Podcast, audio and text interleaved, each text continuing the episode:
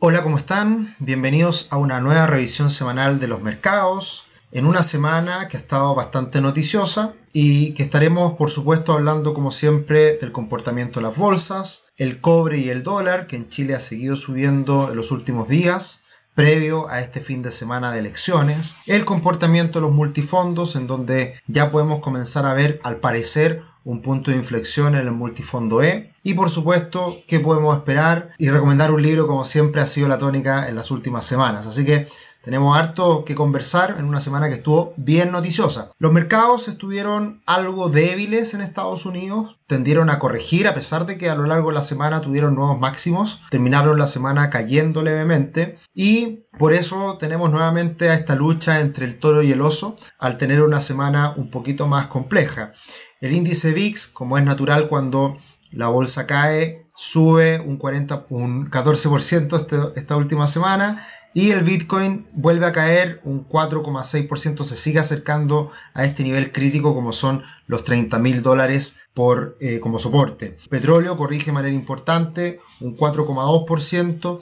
El oro sube levemente y el cobre cae un 0,9%.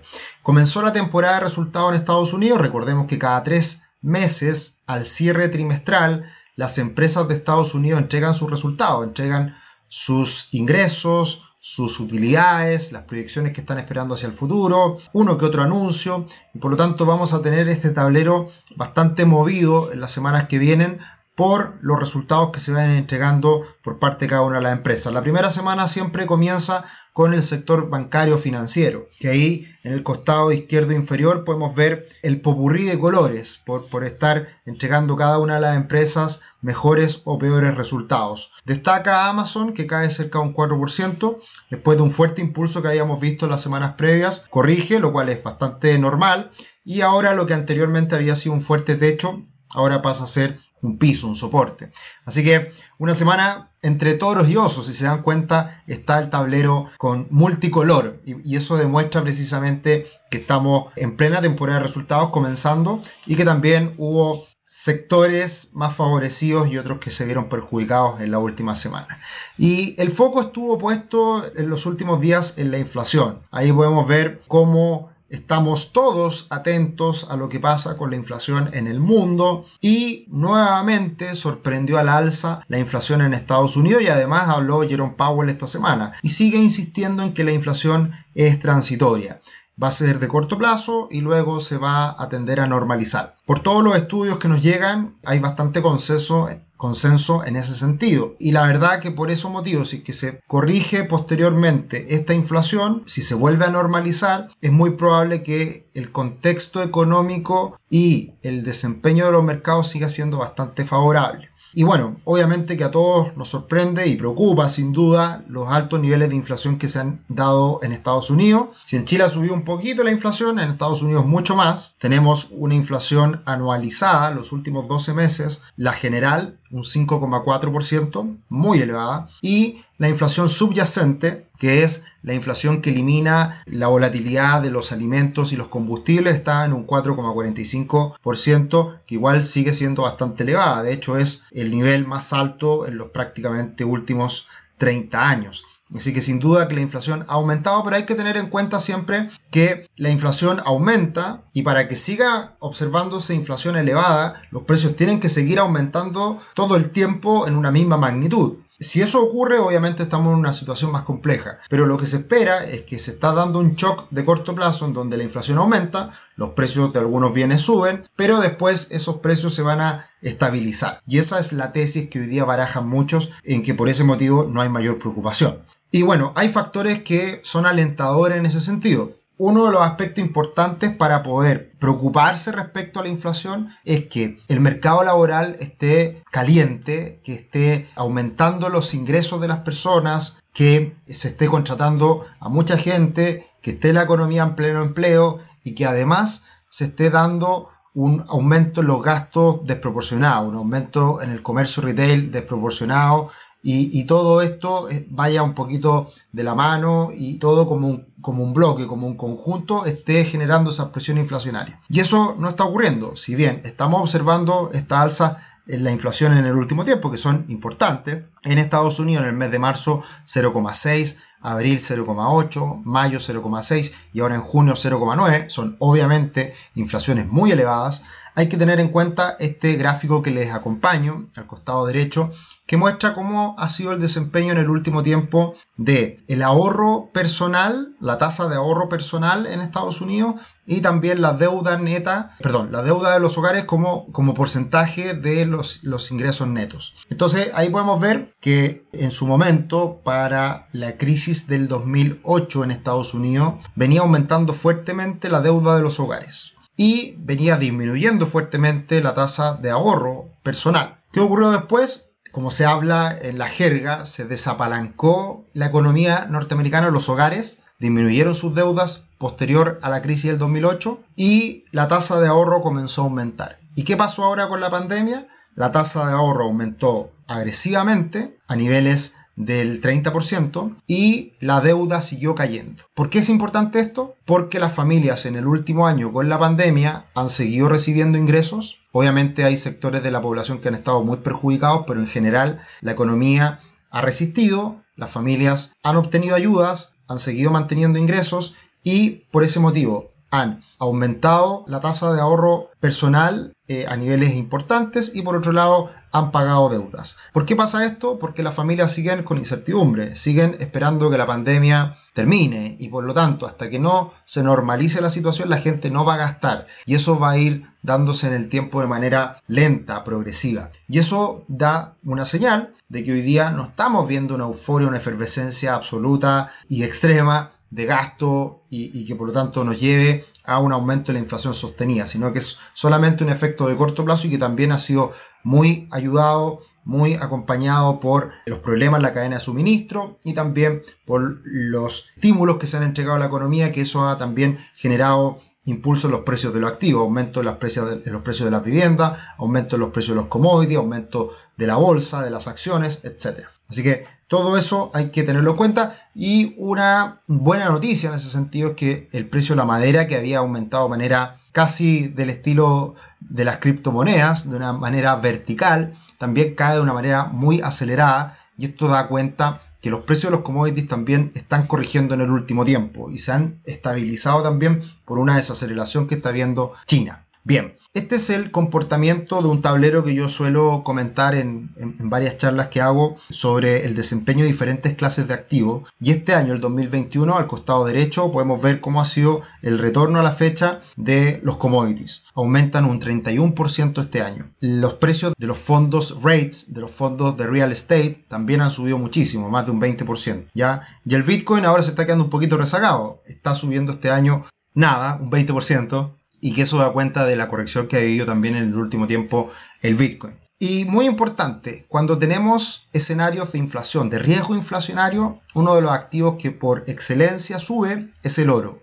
Y miren cómo se ha comportado el oro este año. Casi al final, el oro es de los de peores rendimientos en el año 2021 cae un 7%. Por lo tanto, siempre hay que mirar a Mr. Market, siempre hay que mirar lo que hace el mercado y si es que el oro ha estado estable, incluso a la baja, da cuenta también de que las presiones inflacionarias son más bien en los titulares y no tanto así en la economía y que realmente se vaya a manifestar por lo menos en el corto plazo. Así que por eso los mercados siguen más o menos estables, sigue todo bastante tranquilo, a pesar de estas noticias que a más de alguno puede preocupar. Por la misma razón, porque la inflación está aumentando, porque en Chile vamos a crecer mucho, porque hay muchos muchas medidas de estímulo en Chile, como los retiros del 10% y también como los bonos de ayuda a la familia. Tenemos un exceso de liquidez en Chile y eso también ha permitido un aumento en varios precios. ¿Y qué es lo que hizo el Banco Central? Ya se sabía, tuvo, tuvimos reunión la última semana del Banco Central, aumenta la tasa política monetaria del 0,5 al 0,75%. ¿Qué implicancias tiene esto en la práctica? Ninguna. El mercado siempre se anticipa, esto ya se sabía, es un alza de tasas muy moderada y lo más importante es lo que va transmitiendo el Banco Central en sus comunicados. Y eso fue muy alentador, porque el Banco Central, si bien sube la tasa, dice que la va a subir de manera lenta, de manera tranquila, para que la economía se vaya adecuando a este nuevo escenario. Y lo que hay que tener en cuenta es que a pesar de que sube la tasa el Banco Central en Chile, sigue siendo una tasa de interés bastante expansiva, bastante pro gasto, pro inversión. Que las familias y las empresas se puedan endeudar todavía a bajas tasas de interés. ¿Y por qué? Porque siempre hay que comparar esta tasa de interés nominal con la inflación. Y por lo tanto, si la inflación es más alta que la tasa de interés de política monetaria, sigue siendo una tasa real negativa. Este, este, gráfico es muy importante porque acá tenemos a varios países del mundo. Lo que está ahí remarcado en rojo o verde muestra cuál fue el último movimiento del Banco Central de cada uno de los países. Lo que está en rojo, hike, es el alza de tasas última del Banco Central, como fue esta semana Chile. Y ahí tenemos a varios países que ya están subiendo las tasas de interés. Y lo otro, muchos más, el último movimiento fue bajar la tasa de interés hace ya un buen tiempo. Pero lo importante de esto es casi en la mitad, donde dice Real Central Bank Rate. Esa es la tasa de interés real, que es inflación menos tasa de interés. Y si se dan cuenta, en la gran mayoría de países que están en esta tabla, todo está en rojo. Y el que esté en rojo significa que la tasa de interés sigue siendo más bajita que la inflación. En Chile, la tasa de interés de un 0,75 y la inflación de los últimos 12 meses es de un 3,8. Por lo tanto, la tasa real es negativa, porque la tasa de interés sigue siendo más baja que la inflación. Y eso sigue siendo expansivo para la economía, sigue siendo bueno. Y por eso es que esta inflación hoy en día no tiene mayor impacto. Perdón, esta alza de tasas del Banco Central no tiene mayor impacto, porque todavía sigue siendo una tasa de interés bajita, expansiva para la economía. Y lo que es muy importante para el mercado renta fija y para la economía en general es que el Banco Central dijo que va a subir las tasas de interés de manera lenta para que de esa forma la economía se empiece a adecuar a este aumento de tasas de manera progresiva pero lenta. Los dejamos invitados como siempre a nuestro canal en YouTube. Hagan sus comentarios, suscríbanse a nuestro canal, los me gusta, nos encantan a nosotros, la verdad que estamos muy contentos de cómo nos siguen semana a semana, cómo se sigue suscribiendo más personas y la verdad que lo único que queremos hacer con este canal es ayudar a las personas que tomen mejores decisiones con su dinero, mejores decisiones en el mundo de las inversiones, mejores decisiones en las finanzas personales. Educación financiera es lo que nos encargamos de poder transmitir,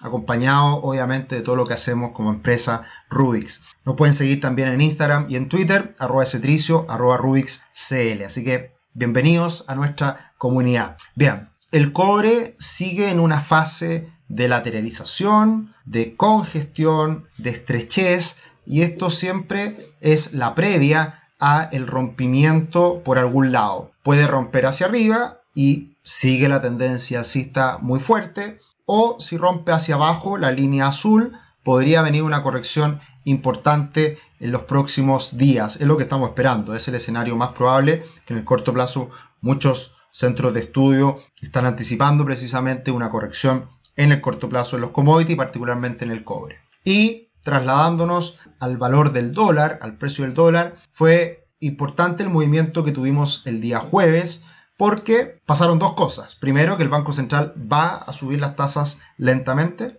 y eso es bueno para el dólar, malo para el peso chileno, porque de esa manera, bueno, es un, poquito más técnico, en otra oportunidad voy a extender para explicarlo, pero siempre en divisa es muy importante la diferencia de tasa entre Estados Unidos y Chile en este caso para ver los movimientos del dólar. Por lo tanto, el que suba la tasa de interés lento el Banco Central de Chile, eso le da espacio para que la moneda, el peso chileno, no se fortalezca tanto y más bien en este caso se debilite porque este fue un cambio. el mercado no esperaba que el Banco Central diera esta señal de ir lento subiendo las tasas. Pero muy importante también día jueves, previo a fin de semana largo, previo a fin de semana de elecciones, muy importante también la incertidumbre y qué es lo que puede pasar hoy domingo con las elecciones y particularmente lo que pase en el ala izquierda entre el candidato Hadwe y el candidato Boric. Vamos a hablar de eso en unos minutos más. Acá podemos ver el comportamiento del dólar que está alcanzando la parte más alta de movimiento en el último tiempo, hace ya varias semanas, cuando se rompe esta tendencia a la baja, esta directriz bajista, línea azul, cuando se rompe esa directriz, ya veníamos hablando nosotros que había un alto potencial de que esto, de que el dólar subiera a niveles de 760, 780, 800. Ya estamos llegando al primer nivel en 760, 762 y veremos qué pasa mañana lunes, post elecciones, con las consecuencias de quien salga electo en esta primaria y lo que puede tener como implicancias para el dólar, para los mercados en general en este día lunes. Eh, bueno, eh, insistir ahí y, me adelanto un poquito a la visión eh, más política. si sale Jaude en el ala izquierda, es muy probable que el dólar rompa los 760 pesos y siga subiendo poco más, con mayor fuerza y con un poquito de, premio por riesgo, de, incertidumbre, porque el candidato Jaude finalmente va, vaya a la papeleta, a la papeleta final de las presidenciales. Por otro lado, si que sale Boric, es muy probable que el dólar corrija y se tranquilicen un poquito los ánimos. Si bien no hay mucha diferencia entre un candidato y otro, creo que el partido que respalda a uno y otro sí hace una gran diferencia. Y por lo tanto, eh, conociendo el actuar del, Partido Comunista, yo creo que a poca gente le da confianza el que pueda seguir siendo posible que el candidato Jaue pueda salir electo presidente de Chile, a pesar de que yo creo, y el mercado creo que en general también tiene pocas perspectivas de que él pueda salir como presidente. Pero obviamente sigue haciendo ruido porque vamos a tener todavía en el futuro más ideas maravillosas de cómo eh, reformular nuestro país de aquí en adelante. Bien, por la misma razón, por el alza del dólar y porque la bolsa chilena sigue todavía muy castigada por este factor político, eh, se distancia aún más el comportamiento de la bolsa de Brasil con la bolsa de Chile y eso da cuenta del impacto que está ejerciendo la situación política interna en las bolsas, particularmente la de Chile versus la de Brasil. Así que también esta brecha que se está ampliando, vamos a ver si es que se cierra en los próximos días post primarias o se incrementa esta brecha. Así que va a ser muy importante también mirar ese comportamiento. Esta última semana el multifondo A se mantuvo bastante estable. Hay que recordar que no tenemos cifras del día viernes que fue feriado solamente cuatro días de la semana. Multifondo A muy estable, multifondo C como siempre eh, el promedio de eh, lo más riesgoso y lo más conservador. Y el multifondo E sube de una manera importante casi un 2% esta semana. Estamos en un contexto de, mayor riesgo y por lo tanto el multifondo E, a pesar de ser el más conservador, está teniendo mucha volatilidad y por lo tanto salir arrancando de un momento a otro o hacer market timing y estar cambiándose constantemente no es algo bueno. Y era esperable, lo veníamos diciendo hace un par de semanas, que el multifondo E ya estuviera llegando a ese punto de inflexión en donde tuviéramos un giro. Así que lo estamos viendo y bueno, también va a depender mucho este comportamiento del multifondo E en los próximos días de lo que pase con las elecciones, pero también muy importante la señal que ha dado el Banco Central y eso puede ser bueno también para la renta fija, porque si sube lento las tasas del Banco Central, también la renta fija se vería menos golpeada y se podría comenzar a recuperar. De hecho, yo anticipo que los, próximos valores cuota va, va a seguir avanzando el multifondo E en los primeros días de la próxima semana. Acá tenemos el comportamiento a lo largo de este año. El multifondo A ha subido un 14% nominal, el multifondo E ha caído un 8,8% nominal. Así que ese es el comportamiento este año, muy cerca de máximo el multifondo A y el multifondo E bastante castigado, pero ya mostrando ese punto de inflexión que estábamos esperando. ¿Qué podemos esperar hacia los próximos días? Bueno, tenemos las primarias presidenciales en el día de hoy y la gran incógnita es lo que pase entre Boric y Howard. Yo creo que va a ser muy difícil poder hacer análisis extensos de lo que nos deja esta elección primaria. Va a ir a votar poca gente. Tampoco es muy representativo cuál de estos dos candidatos gane, porque hoy día también hay un juego de votar por el, por el menos malo, como suele ser en política, pero también falta eh, en estas elecciones a futuro eh, la clave, la clave, la clave, la clave que creo yo en términos políticos para los próximos meses, que es el lanzamiento de la candidatura de la presidenta del Senado, Jasna Proboste. Si bien Jasna Proboste en el pasado no ha tenido ideas muy maravillosas que me, que me entusiasmen mucho, de todas formas representa un partido de centro izquierda y que creo que aúna bastante esperanzas en el sector de centro izquierda, o sea, de la izquierda en conjunto, porque si bien es de la DC, que sabemos que hubo un sector más conservador dentro de la izquierda, también por sus declaraciones le ha hecho muchos guiños a lo largo del tiempo una, a una izquierda un poquito más extrema. Entonces eso puede aunar simpatizantes y por lo tanto, como hemos visto ya en las encuestas, Proboste es la principal ganadora ante cualquier candidato, ante cualquier adversario. Así que yo creo que primero va a ser importante lo que quede de esta elección primaria de la izquierda, si sale Boric o Jaue y luego de eso, lo más importante esta semana, y se dice que el, que el 21 de agosto, o sea, en un mes más, cuando ya esto ocurra, cuando esto se concrete, cuando ya se decida Jasna Proboste a ser la candidata de la centroizquierda, eh, eso va a dejar en la papeleta final probablemente tres candidatos. Alguien de derecha, alguien de centro izquierda, como Jasna Proboste, y alguien de extrema izquierda. Ahí hay un par de candidatos más que pueden aparecer, pero que van a hacer más ruido y que van a digregar probablemente más los votos y por lo tanto el pronóstico reservado. Pero esto yo creo que va a ser una gran noticia en su minuto cuando se, se concrete para el mercado, porque esto le va a dar bastante tranquilidad a los inversionistas. Muy importante este día lunes, como abre el IPSA. Por abajo puede caer perfectamente a los 3009 e incluso un poquito más abajo en el caso de que salga Howe. Y si sale Boric, insisto, sin ser una maravilla, sin ser la mejor carta presidencial, va a darle tranquilidad por dejar fuera al Partido Comunista, propiamente tal. Y ahí podríamos tener un impulso perfectamente a los máximos anteriores de 4004. Así que va a haber mucha volatilidad en este día lunes y es esperable estos grandes movimientos tras estas elecciones. A nivel internacional, muy importante, comienza, sigue la temporada de resultados y comienza a entregar empresas tecnológicas, siempre muy importante lo que haga Netflix, que es parte importante de las FANG, de las empresas de alto crecimiento que se están comiendo el mundo, eh, muy importante también empresas como IBM,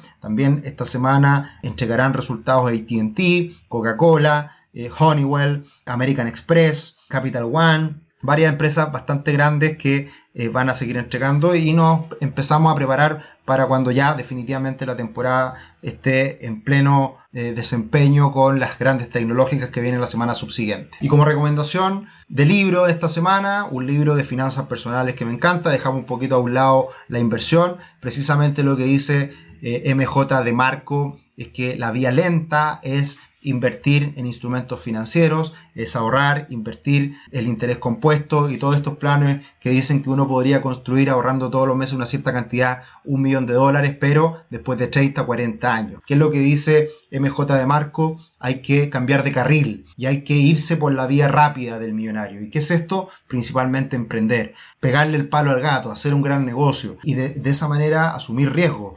La vía rápida no significa la vía simple ni fácil. No, no es ni simple ni fácil emprender. La vía rápida del millonario es eso, rápido, mucho más rápido que invertir en acciones, mucho más rápido que invertir en instrumentos financieros. Así que este es un libro que a mí me encantó, la verdad que me sorprendió gratamente, lo descubrí hace no mucho tiempo atrás, es un libro gordo, con harta información, pero que también ataca de frente creencias y temas amplios de las finanzas personales. Así que un gran recomendado, no permitas que tu plan financiero consista en, este, en, tener esperanzas y rezar. Armemos un plan financiero, muy importante, nosotros siempre insistimos en esto. Cambia de carril, ve por la vía rápida y haz realidad tus sueños. Bien, me extendí un poco esta semana, agradezco que estén junto a nosotros cada domingo y los dejo invitados a los próximos webinars que seguiremos subiendo. Un abrazo, que estén muy bien. Chao, chao.